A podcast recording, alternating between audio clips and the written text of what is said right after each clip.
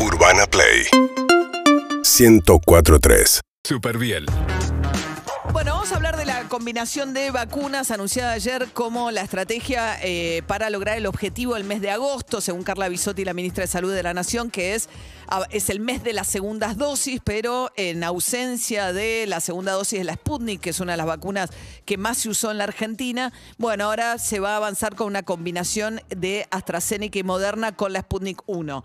Eh, Daniela Osbores, investigadora principal del CONICET, coordina la subcomisión de vacunología de la Asociación Argentina de Microbiología y es una gran experta en tema vacunas. Buen día, Daniela, gracias por atendernos. Hola María, ¿cómo andás? Espero todo bien por ahí. Gracias. Bueno, a ver, la Argentina va a ser el primer país del mundo en tomar esta estrategia de mezclar vacunas. La verdad que no, que ya hay países eh, que están con esto de usar dos vacunas distintas para completar primera y segunda dosis. Pero como Eh, estrategia principal, Como estrategia, mira, porque ¿te acuerdas cuando se paró eh, con el uso de AstraZeneca en varios países de Europa? sí.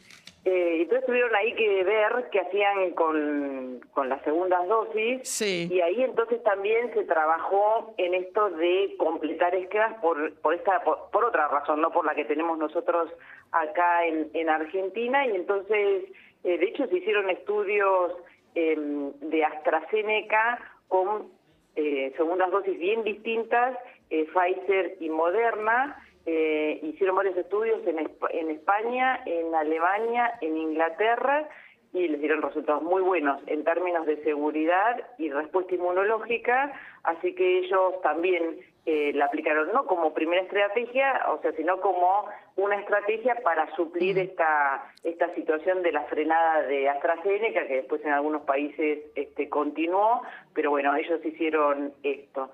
Y, Y- bueno, acá pero- en Argentina... pero. Sputnik con otra cosa, no.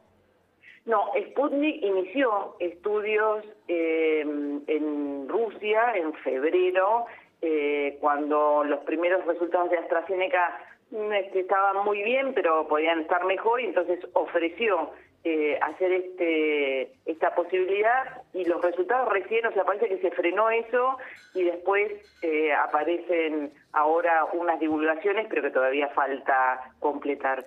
O sea, si de combinar Sputnik con otra cosa, seríamos los primeros. Seríamos los primeros este, con evidencia generada en nuestro país, eh, con este objetivo que vos planteabas, con el retraso de la segunda dosis de reintercambiabilidad con las otras vacunas que tenemos acá en Argentina, AstraZeneca, Moderna, Sinopharm. Hasta ahora tenemos datos de AstraZeneca y Moderna que avalan esa inter- intercambiabilidad y de todas maneras se está extendiendo estos estudios porque normalmente estos esquemas que se llaman esquemas heterólogos en general te conducen a una respuesta inmunológica más robusta. Entonces, Provincia de Buenos Aires extendió estas eh, combinaciones, digamos, estos esquemas heterólogos a más eh, posibilidades, o sea, no solamente Sputnik, primer componente con Astra como segundo, Sinopharm o Moderna como, como segunda, sino también arrancar con Sinopharm y después eh, primer componente de Sputnik, Sinopharm y AstraZeneca, o sea, más, más combinaciones, porque en el mundo de, de la vacunología, estas estrategias, estos esquemas heterólogos, sobre todo en lo que es la academia, donde vos estás buscando pruebas de conceptos que te muestren que funcionan o no funcionan, hay evidencia que estos esquemas funcionan. Lo que pasa es que en un periodo donde no hay pandemia, este, que lleguen dos plataformas distintas para una patología a veces es complejo por una misma farmacéutica. Entonces, bueno, pandemia si algo bueno nos da es tener estas plataformas distintas y esta posibilidad que te genera esto, ¿no? Posibilidad más versátil de manejo de, de las vacunas. de completar los, eh, los segundos esquemas, ¿no? Eh, sobre todo, bueno, nada, esta necesidad de la que hablamos, ¿no? Argentina con la escasez, hay 6 millones de dosis, más o menos, ¿no? De argentinos que, o argentinas que recibieron la primera dosis de la Sputnik y que no, digamos, que eh, difícilmente, o por lo menos no hay en el escenario, eh, eh, la posibilidad de que lleguen 6 millones la dosis 2 en el, en el corto plazo de la Argentina. Sí, Sí, ayer viste que hubo unos anuncios, no de 6 millones, pero bueno, primero un anuncio el día anterior de Richmond, eh, que eh, podía para agosto eh, de producir, había tenido un resultado positivo, positivo desde Gamaleya, claro, de los controles independientes, y bueno, también se habían recibido litros de el segundo componente y parece que sale un avión para traer más, y entonces habría 3 millones de dosis para el mes de agosto, y ayer hizo un anuncio Rusia de que iba a duplicar este, las capacidades productivas, entonces esto iba a aliviar el tema dosis, pero me parece que como estrategia alternativa eh, tener esta posibilidad de intercambiabilidad de dosis en un escenario donde las dos dosis marca la necesidad por la variante Delta, me parece que es este, muy atinado. Y Pfizer también no llega en septiembre, no se han hecho los estudios de combinación con Pfizer. Estamos charlando con Daniela Osbor, que es investigadora principal del CONICET, una gran experta en tema vacunas. Tema Pfizer, no se han hecho, pero ayer Cecilia Nicolini, la asesora presidencial, dijo que empezarían a llegar en septiembre. No queda claro qué destino se le va a dar a la Pfizer, si uni, no, no Sí, eh, Pfizer, como te decía, hay estudios afuera, eh, AstraZeneca, Pfizer, con buenos resultados y más respuesta inmunológica.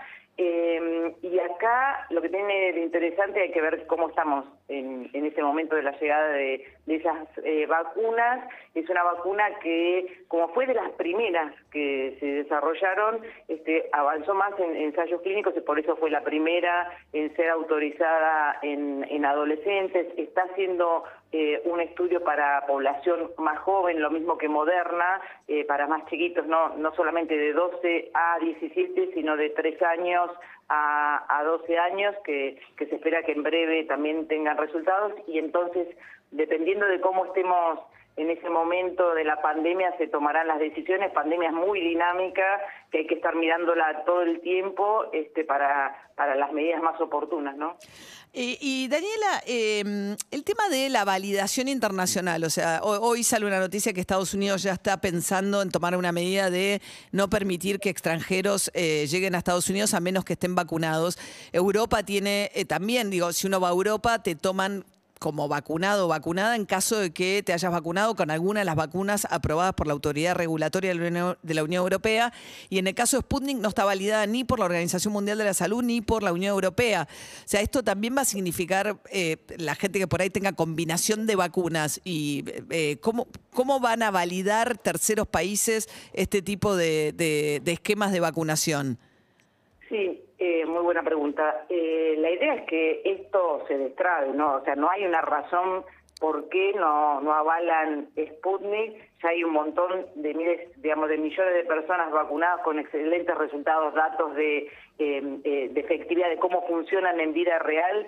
Parece una cuestión más este, de guerras y de geopolítica que una realidad. Yo creo que lo van a destrabar y que los que están vacunados con vacunas autorizadas deberían aceptarse incluso estos combinados, porque ellos mismos este, están usando estas estrategias de combinación, deberían. Personas vacunadas con las autorizadas este, habilitar no la, entrada no. Yo ahora en, en este momento eh, que no pero creo que se que se que se va a resolver.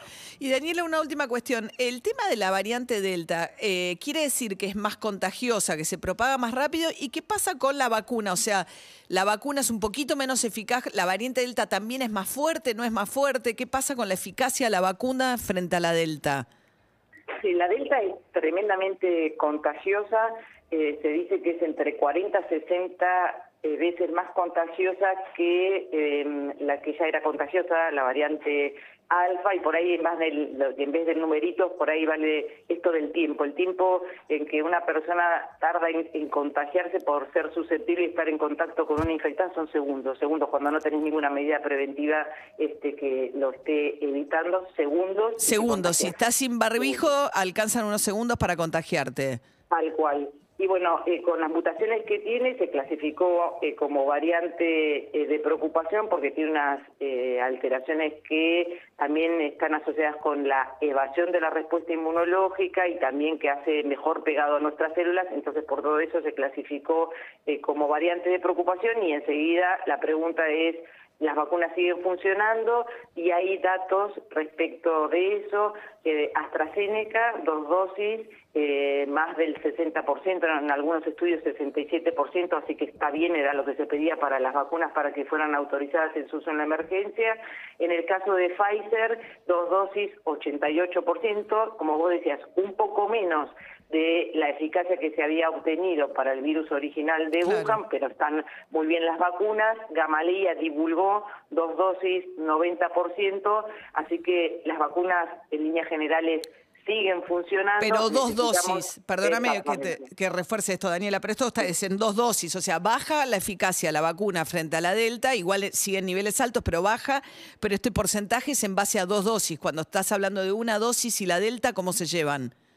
Eh, baja también eh, de forma más significativa, por eso esto de la necesidad de las dos dosis, en el caso de la vacuna de AstraZeneca eh, divulgaron 30, y 30%, en el caso de Pfizer 33%, entonces por eso la necesidad de estos dos dosis. Y mientras van llegando las dos dosis, no aflojar para nada con las medidas preventivas que son tremendamente este, efectivas también, esto del buen uso del barbijo, si estás en un lugar cerrado, tratar de, de, generar ventilación cruzada, si podés evitar lugares donde hay muchas personas, por favor no vayas, si podés no viajar, no, va, no viajes, digamos, todas esas medidas las podemos hacer, nos acostumbramos, estamos agobiados, pero van a ayudar un montón a este momento de la pandemia. Daniela Osbor, investigadora principal del CONICET, es profesora de la Facultad de Ciencias Exactas de la Universidad Nacional de La Plata y coordina la subcomisión de vacunología de la Asociación Argentina de Microbiología. Gracias, Daniela. Urbana Play 1043